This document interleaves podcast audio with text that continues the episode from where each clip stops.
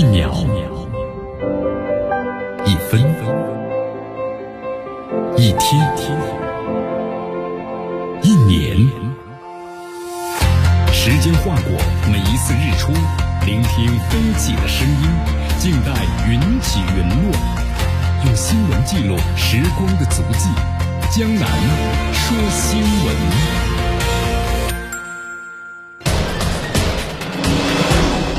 时政要闻，大事汇集，一样的新闻，不一样的观点。新闻早早报，新闻早早报，早听早知道。以下时间呢，欢迎大家继续锁定和关注江南的为大家所带来的 FM 九十六点七绵阳广播电视台综合广播，继续关注我们的节目。好，最新消息，伊朗和委内瑞拉签订了二十年的合作协议。这个合作协议的话呢，涉及到方方面面。啊，据说是不仅是包括能源，还包括呢国防和文化等多个领域。啊，一说起伊朗和委内瑞拉呢，可以用个词儿来形容吧，难兄难弟，是吧？这两个国家呢，还有个最大的共同点是全球主要的石油输出国。伊朗不用多说，对吧？委内瑞拉更不用多说了。我们说，委内瑞拉那可是全球储油量最大的国家。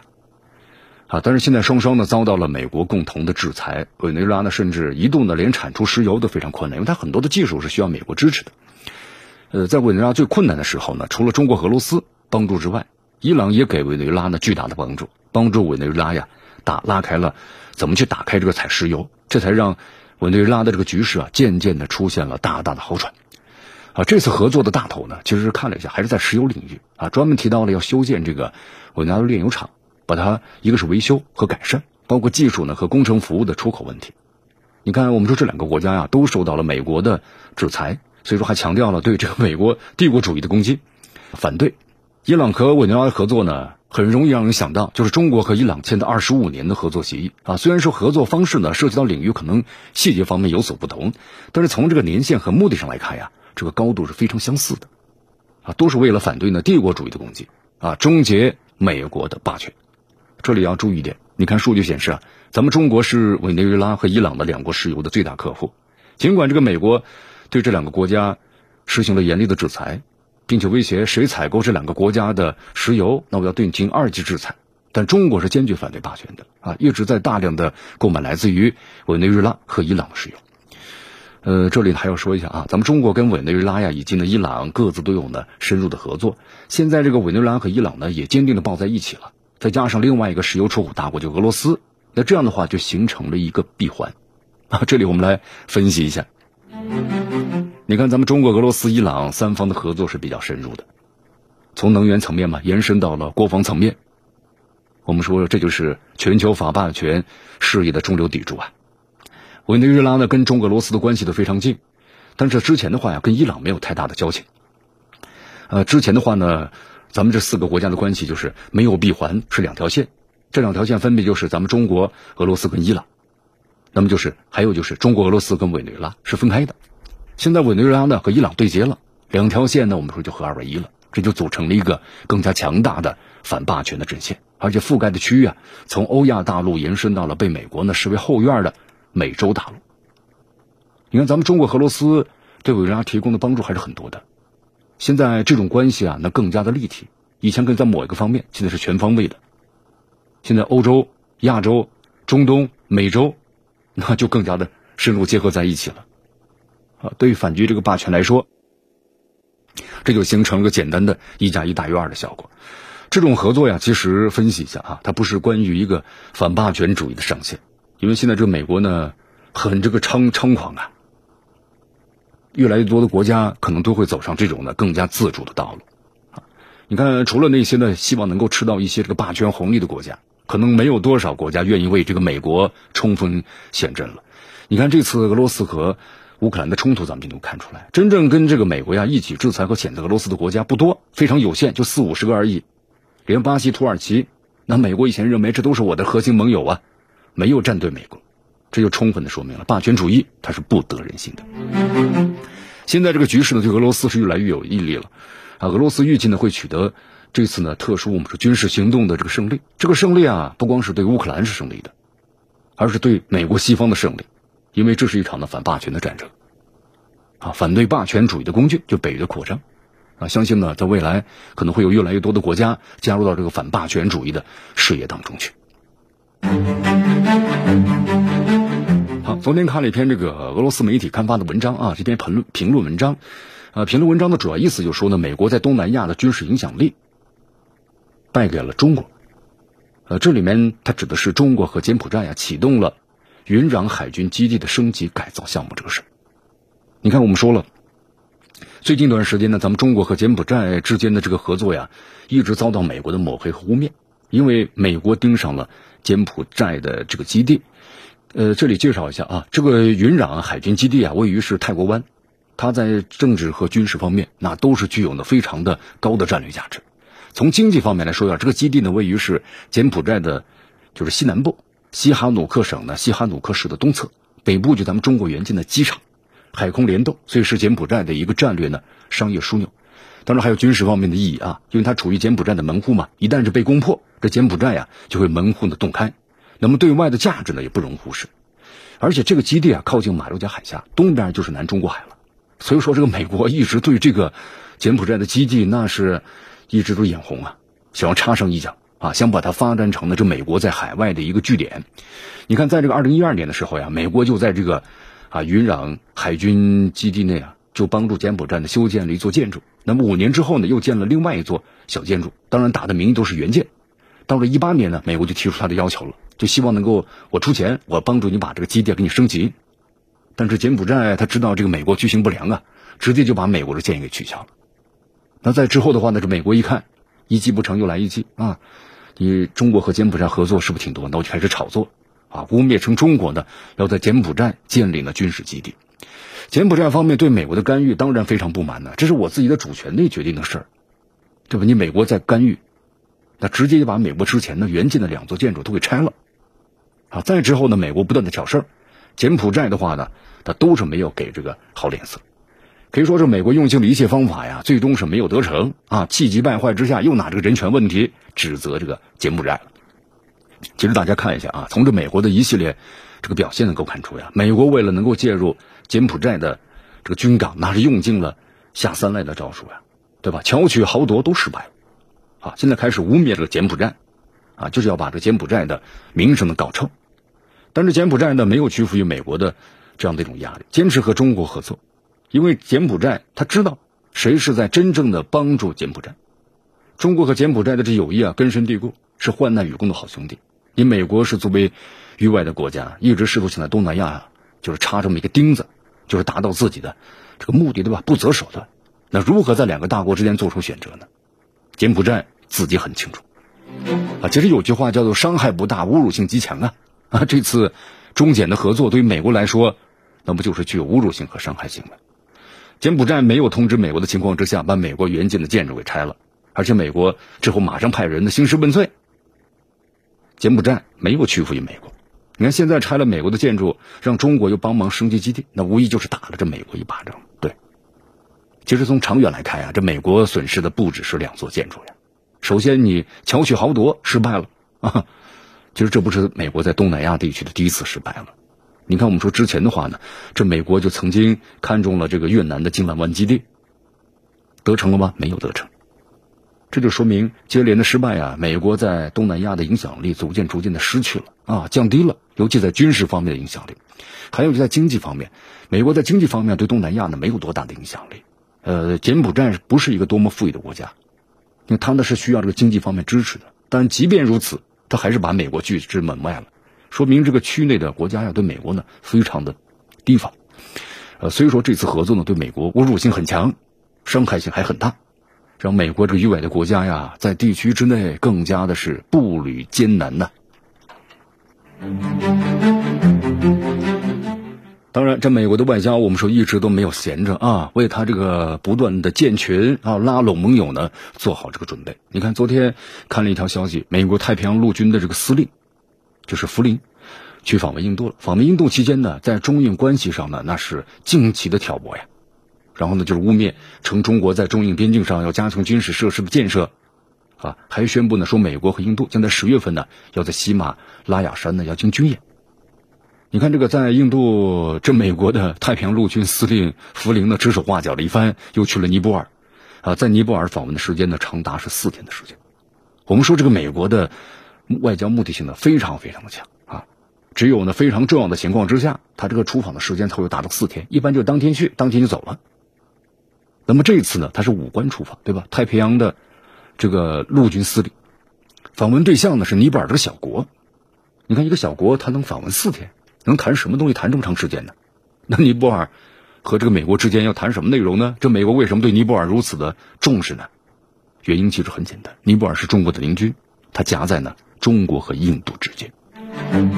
你看这个挑拨尼泊尔跟美国一起应对中国呀，它能够达到呢遏制中国的目的，而且还能够卖给呢印度一个人情，同时也让印度看到呀，美国在地区内有影响力，然后呢逼迫印度再来屈服于这个美国。呃，不过要注意的是，福林这次他不是第一次访问尼泊尔了。三年前的时候啊，福林就来过一次。那么上次来尼泊尔呢，是跟这个印太舰队的司令，就是戴维森一起来的。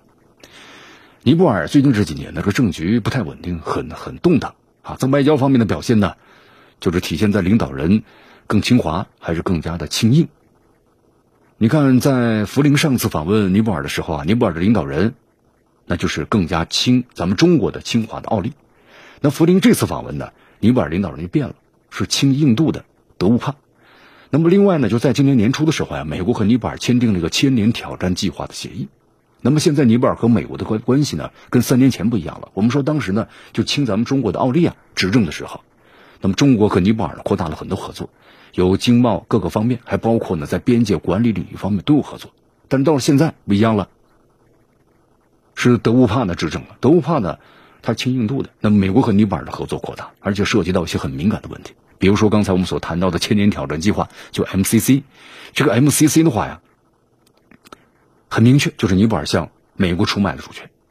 在这个美国和尼泊尔签订这个协议之前呢，中国曾经建议过尼泊尔不要打开这个潘多拉的盒子，但是最终尼泊尔呢还是和美国签订了 MCC，啊，那么后来你看媒体的分析嘛，美国在遏制中国方面又迈出了一步。那么这次福林的访问呢，让尼泊尔反对派更加的警惕，就担心美国和尼泊尔啊会卷入到大国的冲突当中啊。这里面要注意一点，就这次福林访问尼泊尔之前呢，印度领导人莫迪才去过尼泊尔一次，莫迪去完福林又去，福林去之前呢还去了一趟印度，所以说显现出来的意图那不是太明显了吗？美国、印度双方就拉拢尼泊尔来遏制中国，美国想要帮助印度吗？想，但是呢不是特别特别的想。啊，主要的目的呢是尼泊尔受为己用，啊，因为他认为自己的影响力呢一定能够覆盖到尼泊尔的。现在美国的目标很明确，就是遏制咱们中国嘛。那么等到需要对付印度的时候，美国呢依然会拿尼泊尔做文章，再对印度呢反戈一击。所以说呀，这个印度呢，用咱们那中国的一句成语，就是说“与虎与虎呢磨皮”。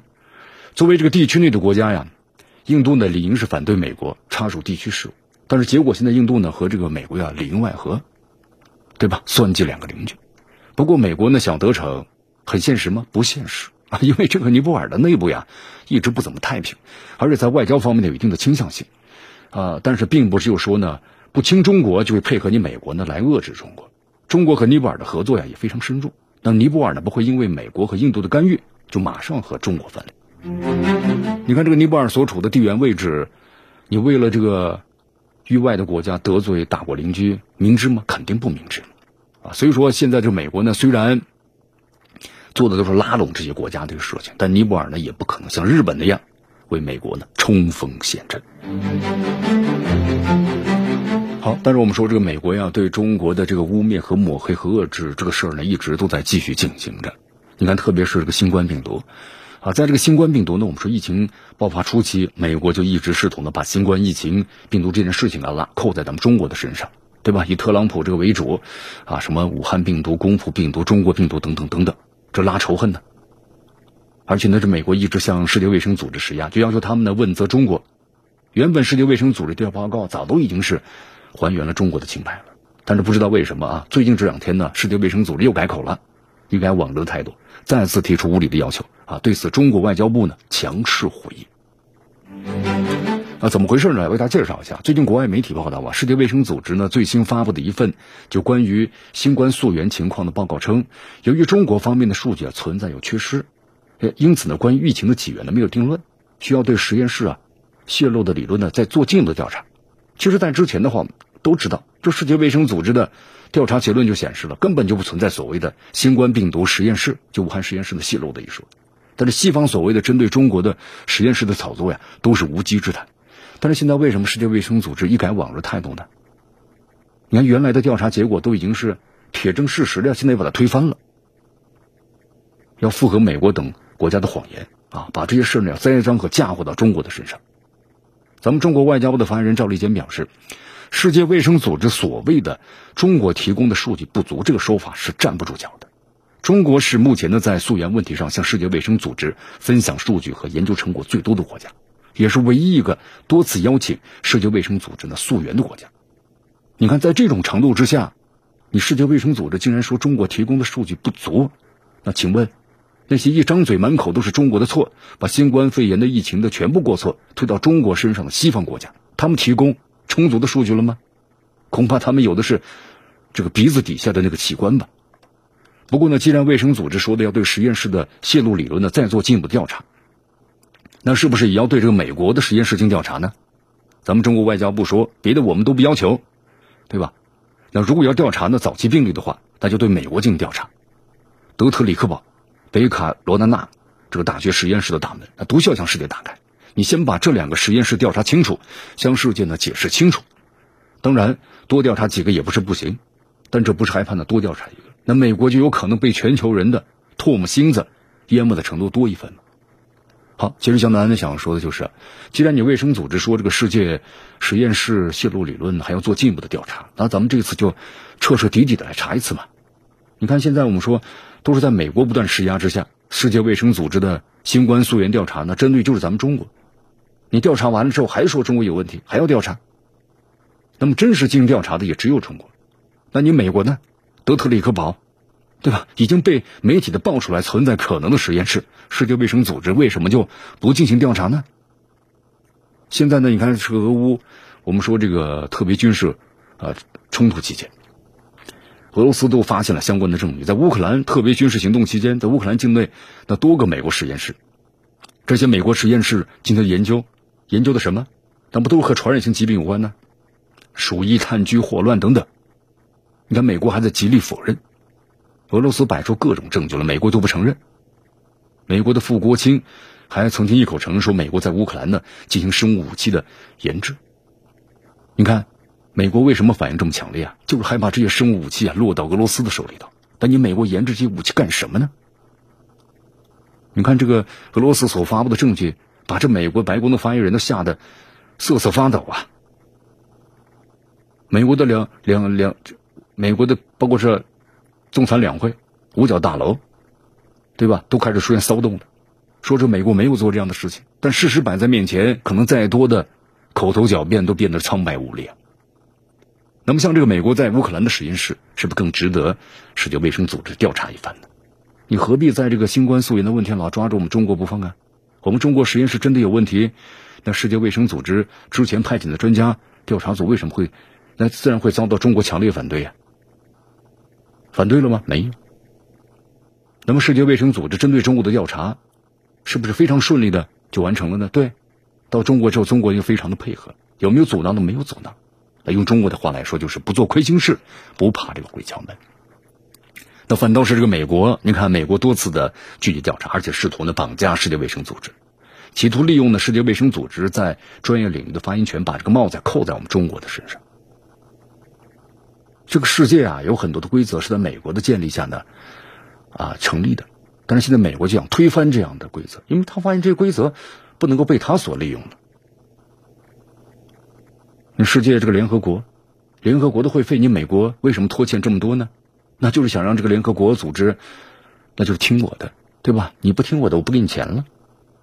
那作为这样的一种大国，我们说毫无契约精神的，实在是当不得一句大国的称呼啊。所以说，还是请美国尊重世界卫生组织，也请世界卫生组织呢，可以公平公正的对全球所有的应该调查的实验室，好好的进行彻查。据锁定和关注江南的为大家所带来的 FM 九十六点七绵阳广播电视台综合广播新闻早早报，继续关注我们的节目。时政要闻，大事汇集，一样的新闻，不一样的观点，新闻早早报。新闻早早报，早听早知道。以下时间呢，欢迎大家继续锁定和关注江南呢为大家所带来的 FM 九十六点七绵阳广播电视台综合广播。你看这两天我们谈到了个香格里拉对话会啊，香格里拉对话会呢拉开帷幕了，啊，但是其中有一点呢，这两天让人感到意外的是，日本首相岸田文雄在这个香格里拉对话会上啊大放厥词，他要求日本就是中国公布呀日本呢所认可的核弹的数量。其实这句话说的简直是无稽之谈呢！你一个身处亚洲的国家，也明显的把胳膊肘往这个美国西方这边拐。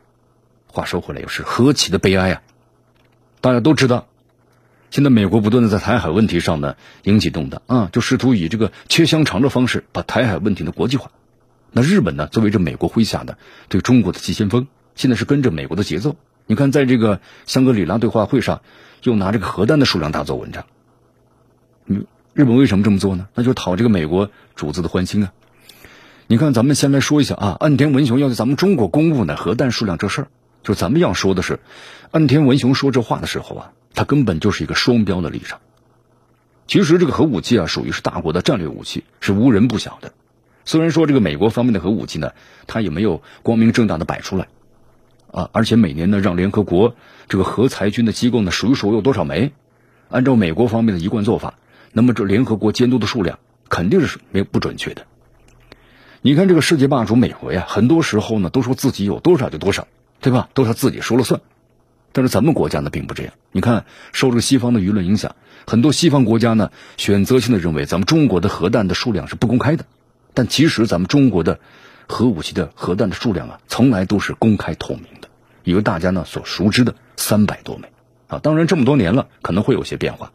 但是也不是呢，像这个西方国家说的，我们三百多枚一下子变成了一两千，啊，直接从美国的核弹总量的十分之一变成了几几分之一。所以说从这一点来看呀，岸田文雄的要求本身是不合理。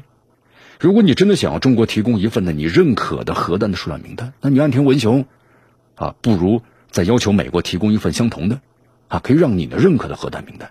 但你这个日本会向美国去。提这样要求吗？肯定不会跟美国提要求啊！毕竟美国是你日本军事上的倚仗啊。我们说的，是美国在中亚地区最重要的军事基地，那么安全由美国在背后给你撑腰。那么另外有一点让人想不通啊，安田文雄在香格里拉的对话会上指出，之所以希望呢中国提供一份自己认可的核弹的数量名单，是因为日本呢是全世界唯一一个被核武器攻击的国家啊。他的意思就说白了，就是日本呢知道核武器的杀伤力有多大。所以有权对中国提出这样的要求，但是呢，咱们想说的是，日本之所以遭遇原子弹的攻击，原因在哪？在于你自身，你二战期间对周边国家进行了侵略。那这里有两点问题了。第一，就是用原子弹炸你日本的是美国，不是我们中国。那么日本想要以受害者的身份来问中国要名单，这显然不够啊。那么正确的应该是。你你向美国要名单，那么另一个方面，日本在二战期间呢，在亚太地区发动了侵略战争，而中国呢，就是其中最大的受害者。这场战略侵略战争，咱们中国那是八年的黑暗呢。那么造成这些伤痛呢，即使过去百年也难以抚平。所以岸田文雄说，日本在二战时期受害者，荒谬至极。好，咱们再反过来问一下啊，我们中国作为二战时呢饱受日本侵略的国家。是不是可以要求日本提供一份呢，连这个自卫队在内的详细的武器力量报告呢？或者是要求日本不允许任何的形成战力的武装力量存在呢？从这一点上，你岸田文雄口气是不是很大呀？但实际上，日本呢没有向中国提要求的资格。呃，你看，我们还注意到吧，这岸田文雄出任日本首相之后呢，这日本的这样一种啊狼子野心就逐渐显现了。你看最近的消息就说了，岸田文雄啊还准备呢前往德国啊干什么？他要参加在月底举行的这个七国峰会，在这次峰会结束啊，他就会随着七国峰会呢要前往西班牙参加的北约峰会啊。之后的话也有消息传出，说岸田文雄考虑啊在今年的八月一号到八月二十号要参加在纽约举行的不扩散的核武器条约的审议大会，而且还要在会上呢发表演讲。那么另外的话呢，日本的有媒体表示说，日本呢正在以。俄乌战事为借口啊，全面增加军费和扩军。可以想象一下啊，这是一个二战的战败国，现在呢却要把军费的这个开支比例啊调整到了和北约一个水平，那这样的一种野心昭然若揭。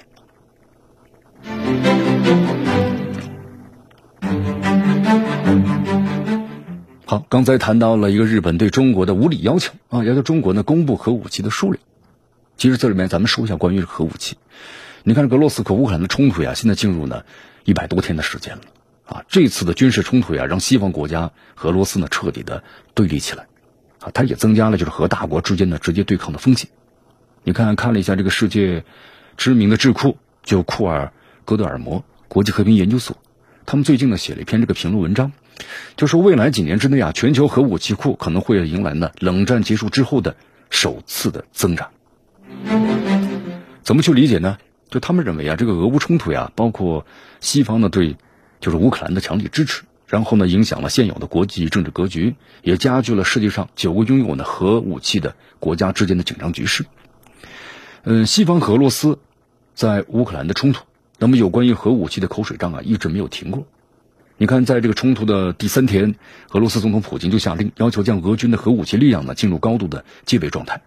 那么之后呢，俄罗斯多名高官也表达了，就对基辅呀重新用核武器武装自己有担忧。你看，最近这两天呢，波兰的前外交部长、欧洲的这个议会的议员西科尔斯基在接受乌克兰媒体采访时呢，声称说俄罗斯违反了布达佩斯备忘录的规定，呃，所以所以西方国家有权向乌克兰呢提供核武器。但是在第二天呢，俄罗斯国家的杜马议长啊沃洛金就对此事要做出了反击。沃洛金说，向这个乌克兰提供核武器的言论是在欧洲中心啊提挑起这个核冲突，是彻头彻尾的疯狂。沃洛金还讽刺呢，就西克尔斯基应该是接受呢精神科医生的检查。因为当然我们说这都是这个政客之间的口水仗啊。那么其实呢，你看这个智库呢分析当中就是比较担心全球核武器库规模重新走向呢就是增长的这么一个趋势。所有呢拥有核武器的国家都在增加或者升级它的核武器库，大多数国家啊都表达出强硬的涉核的立场。虽然这个全球核武器的数量呢，在二零二一年就去年的一月份到今年的一月份，从一万三千零八十枚下降到了一万两千七百零五枚，但是在未来几年之内，他们认为可能会上升。那么可以确定的是，这也是呢冷战结束之后啊，全球核武器库数量那么第一次增长。你看这个之前为什么这个全球核武器数量在持续下升下降呢？因为是归功于啊俄罗斯和美国之前签署的就关于进一步的裁减和限制呢进攻性战略武器的措施条约。美国俄罗斯两国在这个条约框架下呢不断的退役和拆解核武器。啊，这个美国俄罗斯呢虽然在二零二一年就这个协议延长五年达成一致了，但是到了二零二六年，你说美国他还能不能够遵守呢？当然有很多不确定因素。你看，现在这个美国、俄罗斯啊，都在大规模的更新本国的核武器库，战略核潜艇啊、新型的洲际导弹呢，包括战略轰炸机啊等等等等，核武器的投掷这些工具啊，都在积极的研发之中。目前，俄罗斯的话呢，是全球最大的核武器库，拥有五千九百七十七枚的核弹头，这是所知的啊，比美国呢多五百五十枚。呃，这两个国家加起来，那就占了全球百分之九十以上的核弹头了啊。其他国家的话呢，啊，包括咱们中国在内。虽然这个规模呢不如俄罗斯和这个美国，但是都在呢继续开发啊，也在部署。你看，包括这个英国，英国在二零二一年宣布要增加呢核武器的数量。那么印度和巴基斯坦也在考虑增加呢核武器的这个数量。美国政府和军方呢还在炒作，对吧？说中国什么威胁论等等等等。那么也正在呢增加他们的这些核弹头，包括呢这个扩充。啊，像这个俄乌冲突呀，虽然只是一场呢在。欧洲东部的局部战争，但是呢，我们说它深刻的改变了现在这个国际啊政治的格局。你看，包括像这个核武器啊，我们说已经是呃稳定了数十年的这个领域啊，也被逐渐的打破了啊，也出现开始波动了。那么，无论是怎么解决这个俄罗斯和乌克兰的冲突，还是呢核军控，那都离不开呢世界各国的信任和合作。你看现在呢，我们说啊，任何激化或者试图要改变地缘的这样的一种我矛盾。那么挑起军备竞赛的行为，其实呢都应该被唾弃。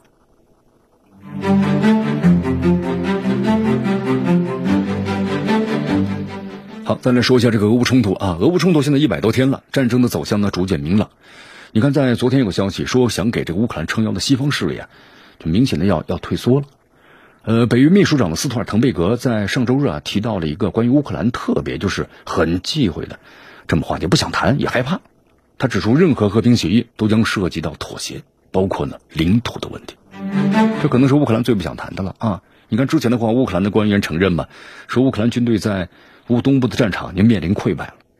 现在在其他地区的乌克兰这个军队的日子也不好过啊！看了一下这两天这个俄罗斯就是国防部的最新的战报，乌军在就是该国的西部呀、吉尔诺布尔州还有南部的啊尼古拉耶夫等地区都面临着俄军的猛烈打击，因为现在是打消耗嘛，你这个消耗，你乌军能有多少消耗呢？只要你集结人员有装备了，那都遭到了重点的打击，像大量装备被毁啊，其中包括有这个西方美国国家所啊提供的这个原物的武器。然后呢，在同一天，你看这个北约秘书长提出让乌方的特别心寒的话题，他就用领土换取和平。啊，根据了解的话呢，斯托尔滕贝格在会见了芬兰的总统之后呢，发表了讲话。这位北约的秘书长在讲话中这样说：“西方呢愿意为了加强乌克兰军队而付出代价，但是基辅想要结束目前的冲突，那你要对这俄罗斯在领土上做出让步。”你看这话，乌克兰是最不想听的啊！你看乌克兰之前一直非常强硬啊，就是关于领土的问题。一切都免谈啊！虽然说这个美国秘书长呢和美国总统都承诺要支持乌克兰，但是现在呢，你看西方国家啊对这个乌克兰近乎于自杀式的做法吃不消了。你看打了这么三个多月的时间，本来是想把把俄罗斯拖垮，结果现在看来呢，俄罗斯拖不垮，坚持一年都没问题。那这个乌克兰和西方国家呢反而是吃不消了啊！特别是背后的西方国家在援助上很吃不消了，对吧？库存没了之后，你全力生产。那将这个全，那这是战争期间的全国总动员了，但是很多国家也不愿意这么去做。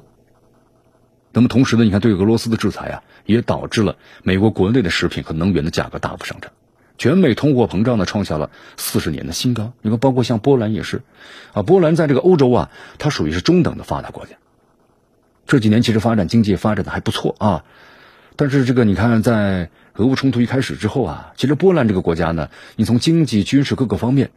都不算是体量很大的国家，啊，但是呢，因为它和这个乌克兰接壤，这个边境上，所以很多这个武器的输送啊是需要通过波兰的。那波兰就认为自己呢应该是得到美国的重用，所以一直呢你看跑前跑后，啊不遗余力。那么结果现在怎么样呢？你看，包括这个美国推出对俄罗斯的制裁，波兰积极响应啊，啊断气的该断气的，停油的停油嘛，啊结果怎么样呢？你看现在在这个。波兰的话，它的通货膨胀率达到是百分之十四，在整个的欧盟、欧洲，啊，通胀也就才平均才八点几，就高出这么多。所以现在这个波兰的话呀，你说这个困不困难呢？相当的困难。你看老百姓去捡柴，就是说这个冬天你停气停油的话，那不行，那就捡柴吧，烧柴。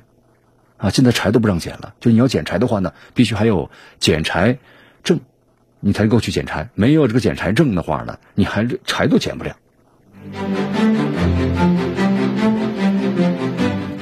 对吧？就想起了，想起了亚洲的日本啊，这个波兰就有点走这条路。你看，我们再话说回来啊，俄乌冲突开始之后啊，乌克兰呢不断的向西方国家请求呢经济援助，啊，他担任的是对抗俄罗斯的急先锋嘛。那么乌方在伸手要援助方面非常硬气。你看，之前很多报道指出，因为这个德国给武器呢给的太慢，对吧？德国总理舒尔茨那没少被乌克兰官员呢痛骂呀。那么另外呢，乌克兰的开价现在越来越离谱了。你看，在上个月，乌克兰的国家银行高层的狮子大开口，声称每月至少要五十亿美元才能够弥补呢国家的预算赤字。你看，面对这种情况，早就有这个美国的议员就呼吁啊，我们不能够通过毁灭美国经济来拯救乌克兰。你说西方的官员？这些国家的官员们傻吗？不傻。你看，当他们意识到，哎，发现俄罗斯呢拖垮没有拖垮，对不对？你这个在支援乌克兰代价越来越大，而且这是个无底洞啊，他就纷纷打起了退堂鼓。呃，现在呢，西方国家的官员虽然呢还在对乌克兰是摇旗呐喊啊，说啊，乌克兰你可以赢得这场战争，但其实呢，美国、英国和这个欧盟的官员们私下里可能已经停火进行了会晤了。啊，对于这么重要的事儿，但是呢，他们就没有。叫上当事人乌克兰，不和乌克兰说。就连这乌克兰总统泽连斯基声称啊，随着呢支持乌克兰的国家的公众呢变得厌战了，一些呢没有具名的外国政党也在试图呢推动我们要达成协议了。你看这个俄罗斯运通社呀，十二号的时候报道了一个很有趣的现象啊，什么现象呢？就这篇报道中这样写到啊，说此前呢西方媒体一直在支持美国呢武装乌克兰的决定。但是突然之间呢，最新一系列的文章啊，这个画风呢却突然变了。你看，在六月六号的时候，《纽约时报》呢就发文，就是哀叹，哎呀，说这个乌克兰的士兵啊，几乎没有操作呢西方高科技武器的技能。英国的《卫报》呢六月二号也警告称，说这个美国和北约啊，向这个乌克兰运送的武器很有可能会落入到那犯罪分子的手中。那《卫报》六月九号还有一篇文章呢，坚持认为，尽快的结束乌克兰的僵局是符合乌克兰的和西方的最大利。所以从目前来看的话，乌克兰。你看，要从这个美国的棋子，那变成弃子了呀，丢弃了呀。你看，现在越来越多的人都认为，那这个乌克兰要输掉这场战争，啊，你看美国的媒体啊，也正在呢想寻找一个从乌克兰泥潭中啊脱身的理由。你看，美国媒体这么写嘛，正如我们所过去看到的，华盛顿呢出于自私的原因，一旦时机成熟，就会放弃自己所谓的盟友。那我认为现在的情况就是这样，也就现在美国要放弃乌克兰。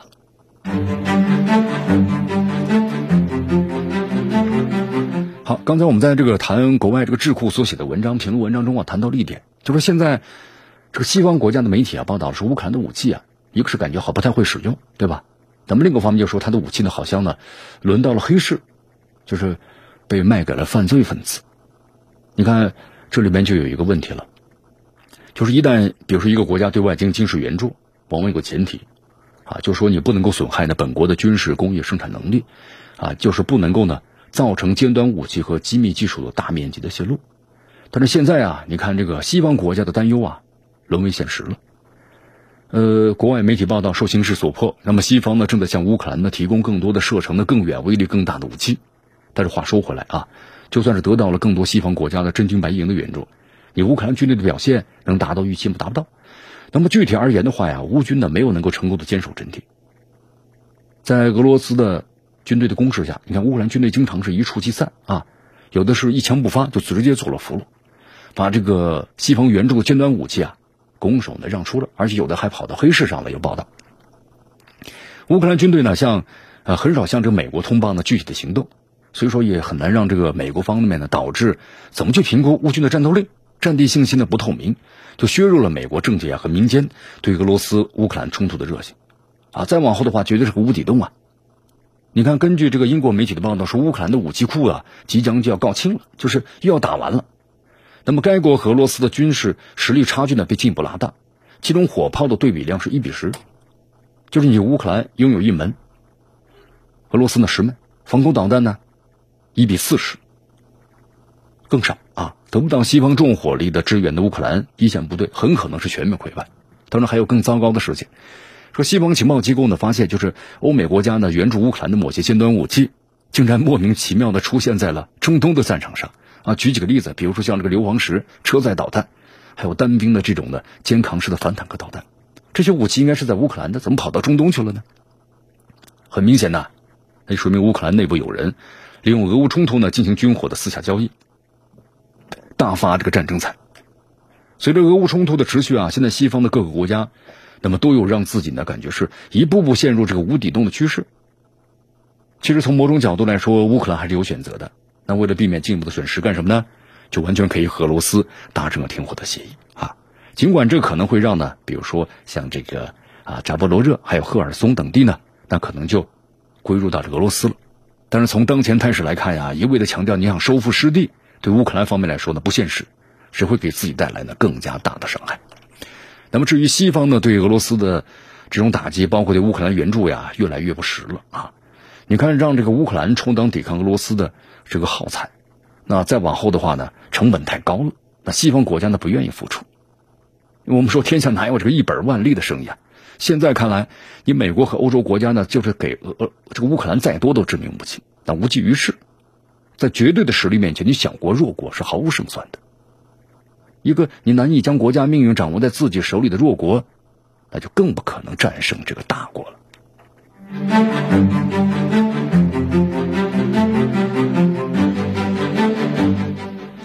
对，就是这样的啊。接着我们再说一下这个澳大利亚。你看，这个美国、英国、澳大利亚呢组成的奥斯库军事联盟，大家有点不陌生吧？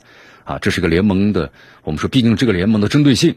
它不亚于呢美日英澳四方机制，不过呢，大家有没有发现这个澳大利亚呢？我们是同时出现在这两个组织里头，这就预示了一件事，那就是美国呢非常重视呀这个澳大利亚在亚太的存在。呃，这美国为什么这么重视澳大利亚呢？当然，我们说这其中少不了澳大利亚的前总理莫里森很激进的反华态度。呃，刚上任的澳大利亚新总理呢是阿尔巴尼斯，就不那么顺利了，因为这个莫里森呢，为了为了能够得到呢这个美国和英国核潜艇的技术啊，那直接把法国得罪了，对吧？一个大单，刚开始和法国已经合作有三年了，谈了，他突然之间就转了，而且还没告诉法国，把法国气坏了。你看这个巴尔斯认为啊，那么如何就向法国赔钱啊，和这个法国呢破冰，把关系呢缓和一下？你看这几百亿美元，马克龙当时说了，这是重大的。外交成就如果谈成了，但是没想到呢，英美突然给他截胡了，让法国蒙受了巨大的世界损失和失败。那法国当时取消了和英国的这个国防谈判，也推迟澳大利亚的自贸谈判，而且召回了驻美国和澳大利亚的大使。啊，当然呢，我们话说回来，之后的话又缓和了，因为美国在欧洲的地位，还有这个英国在欧洲的地位，或者说是美国在整个西方的地位，那么都使得澳大利亚，你最后你来背锅，对吧？所以说，法国呢和澳大利亚之间，还有美国之间，最终选择了法国，对吧？美国也要选择这个法国嘛？那拜登亲自给马克龙打电话啊，告诉马克龙怎么怎么怎么样，怎么怎么样。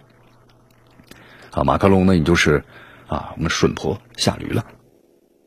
所以说，你看这样的话呢，那澳大利亚那最后呢进行这个赔款，赔多少钱呢？折合人民币要赔一百六十个亿。所以说，澳大利亚呢，你看这次做的是赔本的买卖啊，还是巨亏。啊，你花出一百六十亿，你连潜艇的影子都没看到，是不是亏了呢？古话说得好呀，种豆得豆，种瓜得瓜。澳大利亚呢，种什么因得什么果啊，这是很正常的。不过话说回来，法国方面索赔呢五十五亿的澳元，那么澳大利亚呢只要赔偿的八点三五亿澳元，也算是及时止损了。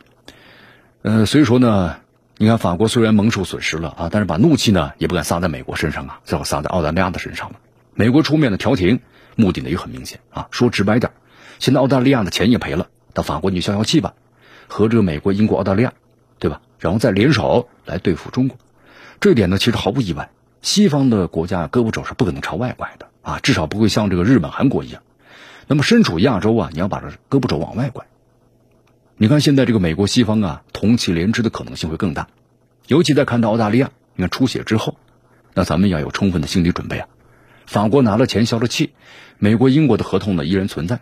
那么只有澳大利亚呢大出血了，这就说明充分的说明了美国方面压根儿的没有指望澳大利亚来对付中国，而是把澳大利亚呢当枪使。可能有人会说，这澳大利亚方面失去了法国潜艇的代价，但是换到了美国和英国提供的技术的核潜艇，也不算是有太大的损失啊。有一点咱们要说一下，就是联合国这个国际原子能机构啊，已经通过了审查的英国和美国还有澳大利亚核潜艇的决议。也就是说，这个他们三个国家呀，核潜艇的项目一旦是被发现违规了，那么就有被叫停的可能啊。当然，这美国帮澳大利亚建造核潜艇，这是个前提嘛，显然已经是违反了。但是国际原子能机构呢，没有立刻叫停，这就说明这个组织啊，还是难以撼动美国的霸权。不过呢，话说回来，美国你再霸道也堵不住大家的嘴呀，最后估计还是要拿澳大利亚来挡刀。对这个美国来说呀，什么盟友，什么契约精神啊，在利益面前通通都不作数的，啊，所以说咱们从这点来看的话呢，在大国博弈中吃亏的还是澳大利亚，啊，就包括你看这个所谓的奥库斯，那么真正的含义呢，你看网友们也说我们叫奥库斯吧。好，以上就是今天新闻早早报的全部内容啊。那么接下来呢，我们就进入今日话题，咱们说说俄罗斯。俄罗斯最近呢警告以色列了。啊，为什么呢？俄军还给美国呢三个下马威，我们来详细的解析一下。